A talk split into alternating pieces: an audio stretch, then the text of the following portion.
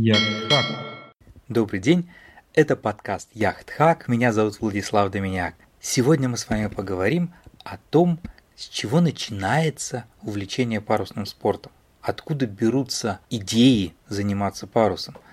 И начнем мы с того, что обратимся к книге Игоря Александровича Доминика «Волю судьбы» Игорь Александрович – это мой папа. И, соответственно, начнем с того, что прочитаем первую главу его книги, а потом побеседуем с ним – о том, что же побудило его начать заниматься парусом. Итак, с чего все начиналось? В парусный спорт я пришел не сразу. Сначала даже не помышлял стать яхтсменом, ну а тем более буеристом. В раннем детстве был я очень болезненным, тихим, хилым, боязливым и законопослушным мальчиком. Отец мой, художник-график, погиб на Ленинградском фронте, я его совершенно не помню – есть только фотография, где он во время блокады Ленинграда держит меня маленького на руках. А воспитывали меня две женщины, моя мама и тетя. Так как я очень много болел, то детский сад посещал редко. Возилась со мной моя тетя, которой пришлось бросить работу, чтобы нянчиться со мной и вести домашнее хозяйство. Моя мама художник. Исполняя роль отца семейства, работала день и ночь для того, чтобы прокормить нас троих. А тетя исполняла роль матери и хозяйки дома. Маму я практически не видел. Когда уходил в школу, она еще спала, а вечером она работала у себя в комнате.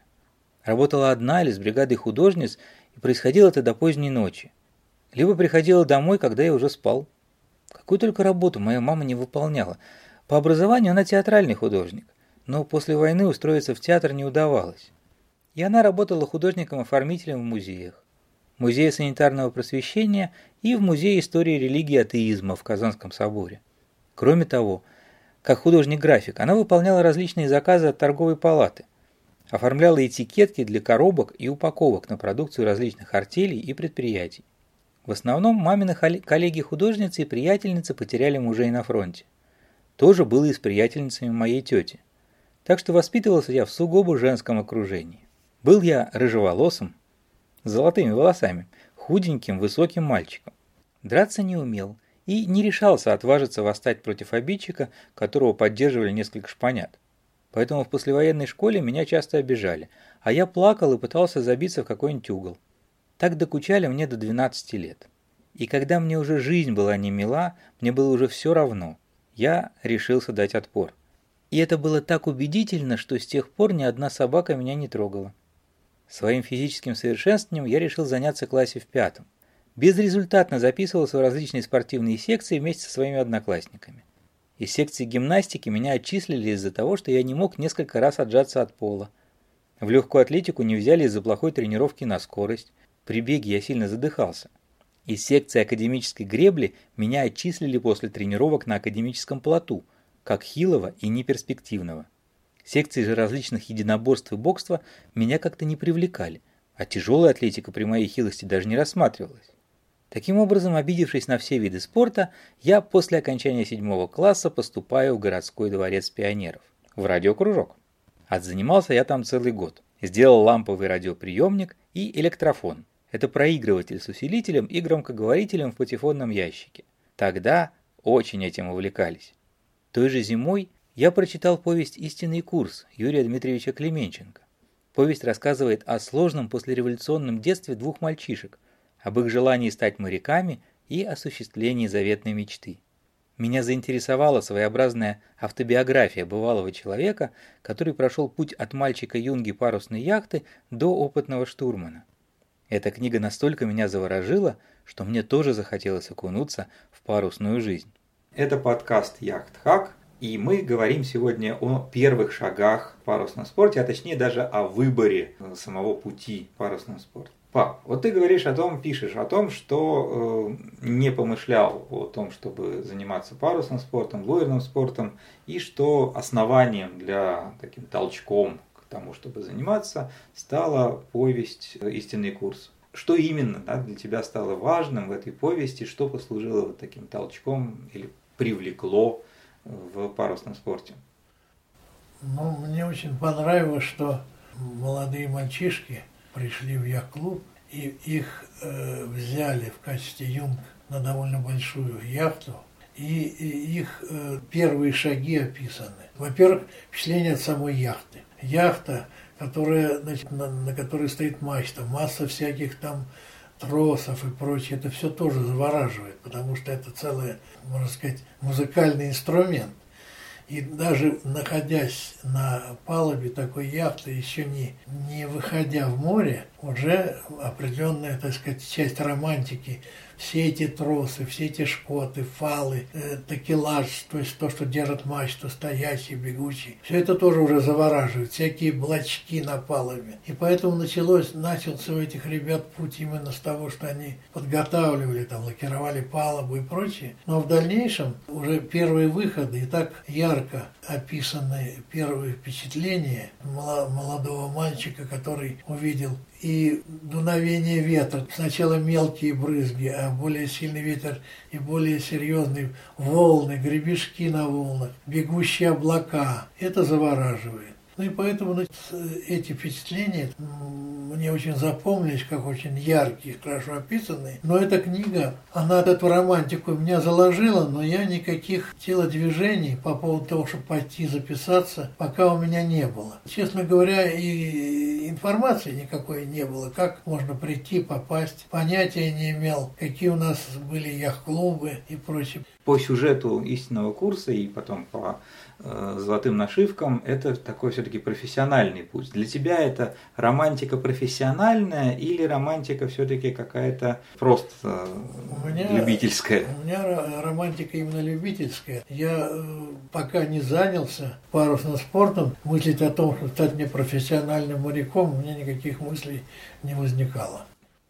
Ну вот для тебя таким основанием для образа романтического парусного спорта оказалась книга «Истинный курс». Что бы ты мог посоветовать сейчас современным там, молодым людям, например, которые бы еще не занимаются парусным спортом, но потенциально, может быть, могли бы, и где можно заразиться вот этой самой парусной романтикой? Ну, во-первых, неплохо прочитать ту же книгу «Истинный курс». Очень много книг есть Манкина книга «Белый треугольник», кажется, называется. Как он и готовился, уже трехкратный олимпийский чемпион и так далее, Валентин Манкин. Есть Юрия Александровича Пантелеева, адмирала, тоже воспоминания, не помню, как они называются. Опять же, книги о э, кругосветных путешествиях на яхтах. Сейчас это стало вообще модным. А, а вот в одиночку, очень мало таких людей, но и сейчас тоже в одиночку ходят вокруг света. Э, Мое внимание привлекла еще книга Алена Бомбара, по-моему, называется «Один по, свой, «Один по своей воле», как он на маленькой лодочке пересекал океан. Это удивительная история, без еды, там, без ничего. Но, тем не менее, меня не стало завораживать такое годами проведение в море в одиночку. Меня это никогда не привлекало. Еще в составе экипажа другое дело. Масса литературы есть, но конкретно я сейчас, честно говоря, указать не могу, какие книги смотреть, но литературы очень много. И в средствах массовой информации пока показывают в том числе и наши парусные гонки, так сказать, национальной парусной лиги. Есть этапы, э, например, и на Дальнем Востоке э, на яхте, и парусную неделю нашу. То есть такие репортажи даже можно посмотреть и по каналам нашего телевидения. И если это приглянулось, если это понравилось, то можно прийти уже тогда и попробовать. Ну вот я помню, что, например, у Алины Бомбара меня заворожил способ добывания пресной воды из рыбы, но тоже вот никакой романтики в этом для меня не оказалось менялось. Хотя я существенно более младшее поколение, но истинный курс во, нам, во многом оказал на меня влияние тоже. Заразил э, романтикой парусной, но, правда, не очень надолго. Что бы ты мог посоветовать тем, кто сейчас немножко уже заразился этой парусной романтикой или еще только может заразиться? Что может их побудить э, заняться парусным спортом и что главное на пути вот этого выбора или, может быть, формирования некого образа, который побудит к этому выбору?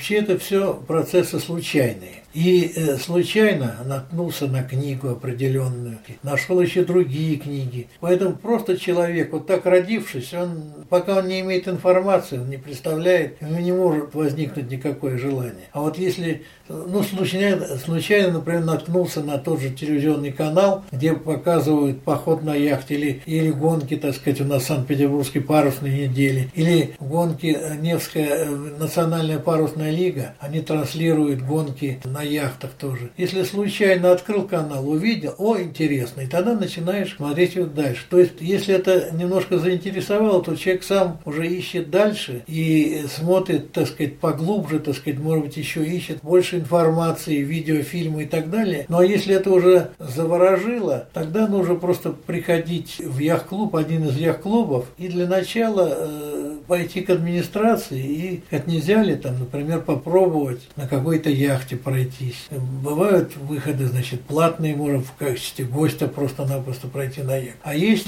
уже э, некоторые клубы, которые имеют определенное количество э, яхт, и они приглашают новичков попробовать тоже под э, руководством инструктора уже э, войти как бы в состав экипажа, осваивать именно, так сказать, работу как матроса пока, азы определенные. Потом даже можно поучаствовать в таких гонках между собойчиков, между яхтами однотипными, данные, например, там парусные группы, парусной секции. Если людям понравилось, то они э, начинают уже потом идти на теоретическую подготовку там, и так далее, чтобы глубже это дело освоить, и потом в следующей навигации уже, так сказать, более укореняются в составе какого-то экипажа или переходят на, на более крупную яхту. Но все начинается все равно с матроса, то есть никто прямо капитаном не становится. Единственное исключение было конец 70-х, у нас появились секции на маленьких детей. Если в мое время, раньше 12 лет вообще в детскую парусную школу не брали, то потом стали брать в возрасте 7-летнем. И детишек стали брать, и появились такие классы яхт, как оптимист и кадет. Оптимист это вообще одиночка маленькая. И там вот маленькие детишки под наблюдением тренера, они осваивали парусный спорт. Это им тоже, то есть они как бы изначально становились уже